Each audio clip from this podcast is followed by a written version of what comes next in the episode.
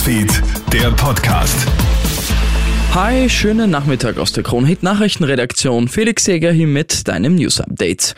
Wird das was mit dem 500 Euro Gutschein für den Drittstich? SPÖ-Chefin Pamela Rendi-Wagner und die Arbeiterkammer fordern einen finanziellen Impfanreiz. 500 Euro soll es in Form von Gutscheinen für alle geben, die sich die dritte Impfung holen. Und die Idee findet immer mehr Befürworter. Nach Vizekanzler Werner Kogler kann sich jetzt auch Bundeskanzler Karl Nehammer Prämien für Corona-Impfungen vorstellen. Gut so, sagte Ärztekammerpräsident Thomas Sekeresch. Wir haben gelernt, dass die dritte Impfung hilfreich ist und bis zu 75 Prozent auch vor der Omikron-Variante schützt, insbesondere vor schweren Verläufen. Und wenn ein Bonussystem, wo man einen Gutschein bekommt, hier einen Anreiz bietet, dann halte ich das für gut.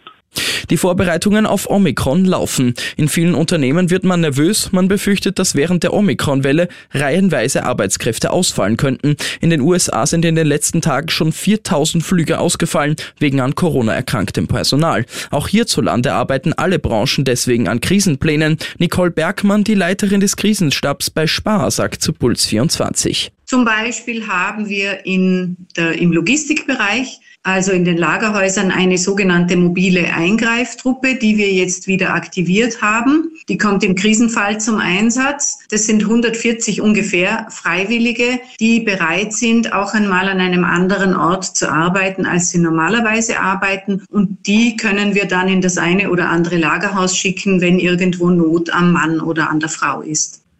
Und ÖSV-Fahrer Raphael Haser hat beim Super-G in Bormio für eine Überraschung gesorgt. Mit der hohen Startnummer 25 fährt der Tiroler auf Platz 2 und muss sich nur hinter dem Norweger Alexander Ormod Kilde einordnen. Dritter wird Weltmeister Vincent Kriechmeier. Und beim Damenslalom in Lienz sichert sich Petra Vlhova souverän den Sieg vor Katharina Liensberger und Michelle Giesin. Stark auch Katharina Truppe als Vierte. Ich wünsche dir noch einen schönen Nachmittag.